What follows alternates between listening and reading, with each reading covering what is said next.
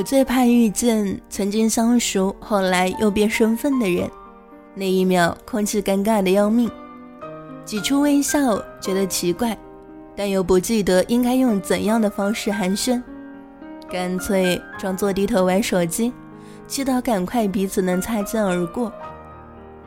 有段时间，我觉得这是一件特别心酸的事情。点赞之交，严格来讲都不算朋友。见面永远热络寒暄，彼此敷衍着有空一起约饭，然后就糊弄过去了。能看清彼此弱点，然后一针见血的扎过去的，才是。彼此都见过对方最丑的样子，最坏的脾气，掏心掏肺的聊遍了自己的八卦，以为我们就一直这样了，你嘲我讽的嬉笑怒骂下去了。有一天才发现，连最近的一条聊天记录都找不到，输入法都把你的名字忘了。看到了一个特别好笑的笑话，想告诉你，又觉得这样的行为好奇怪哟，然后把手机放下了。那一刻，觉得自己有点矫情，又有点蠢。我从纽约坐大巴回波士顿的时候，收到七七的微信，告诉我 C 回国了。他说：“你俩真有意思，永远隔十二小时时差。你回来让他请你吃饭。”我说：“好久没联系了，这样不太好吧？”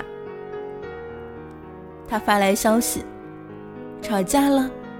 我们当初都以为你俩最后会在一起呢。”俗，我发过去一个白眼。难道世界上男女之间就不能有纯友谊了吗？哼。C 是我好友，现在应该算普通朋友。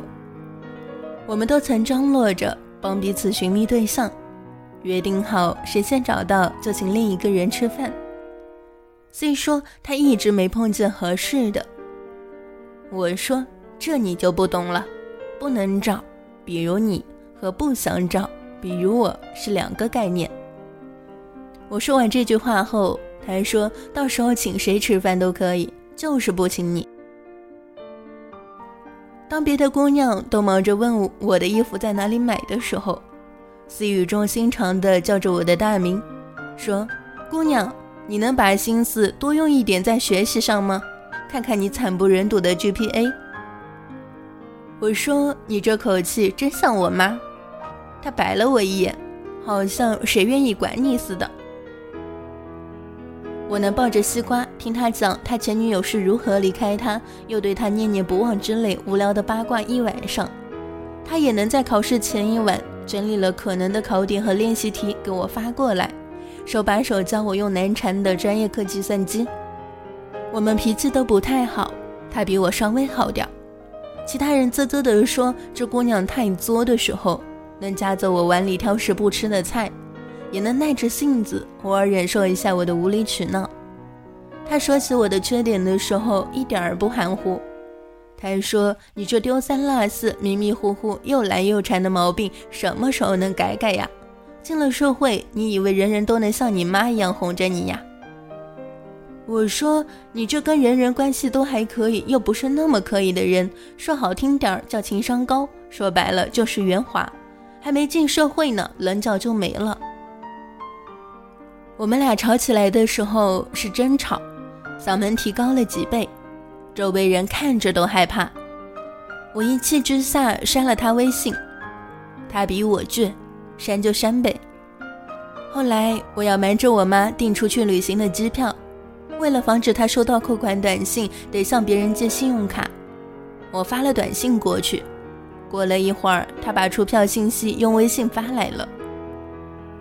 然后 C 出国了，我们的微信从有事没事聊几句，到一周几句，再到聊天记录为空。我从朋友圈看到他实习了，恋爱了，又去某个小岛玩了，失恋了，匆匆留几句言。然后再继续忙自己的事儿。后来有一次叫他帮忙，我匆忙之中打了谢谢。我好像从没跟他说过这句话，我愣了一下，他大概也愣了一下。Typing 的字样过去之后，他回复我几个字：“客气啦。”这样的朋友从小到大都遇到过，C 不是第一个，也不会是最后一个。好像世态炎凉、人情冷暖这样的词，最开始是从这样的朋友开始延伸出来的。曾经跟你勾肩搭背，看见你一个眼神就知道你想使什么坏的人，如今和别人搭起了一张更密实的熟络圈，把你圈在外面。我才发现，真正的告别是无声的。有些人连再见都没说就走了，没有吵架，没有冷战，好像就是自然而然的从你的世界离开了。我的第一反应是背叛，然后是失望，然后难过，对自己也对彼此。能累积起来彼此了解又合拍的情谊，多么难得！然后我们说不要就不要了，怪时差吗？还是怪我们选了不同的路？生活不是列车，走了一列，再等一段时间会来下一列；也不是走了一个朋友之后会等来另一个。可是有一些路我们一起走过，那段路上让我知道自己有路可退。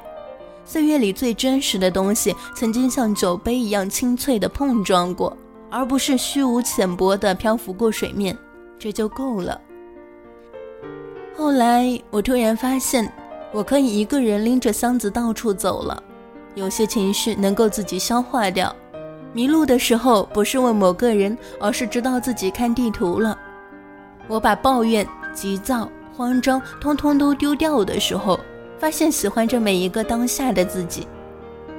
我常常说我喜欢夏天，大概是喜欢夏天里的那些人。有一部分离开了，但是影像还留着，永不褪色。并且永远希望你们过得和我一样好，所以就算知道你要走，也还是想要遇见你呀。来年陌生的是昨日最亲的某某，总好于那日我没有没有遇到过某某。今天和你分享的这篇文章来自于作者 Summer，就算知道你要走，也还是想要遇见你呀。查看本期节目文章，可以关注到我的微信公众号“下潜全拼一九九四”，我在这里等你。晚安，好梦。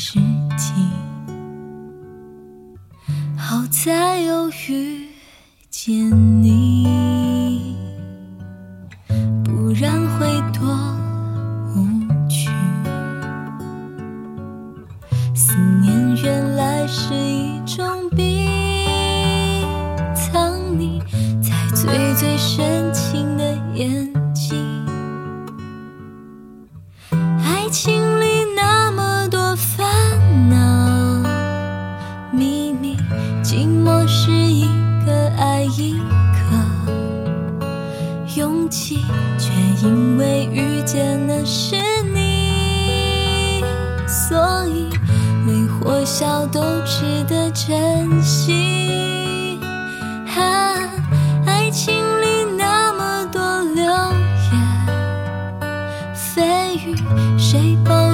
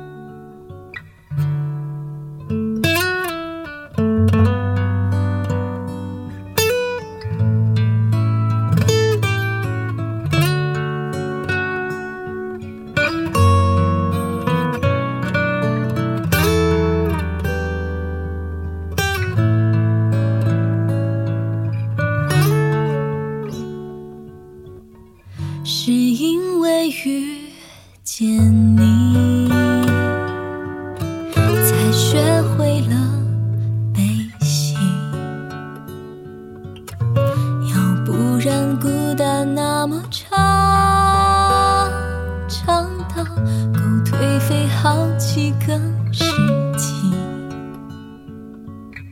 好在又遇见你，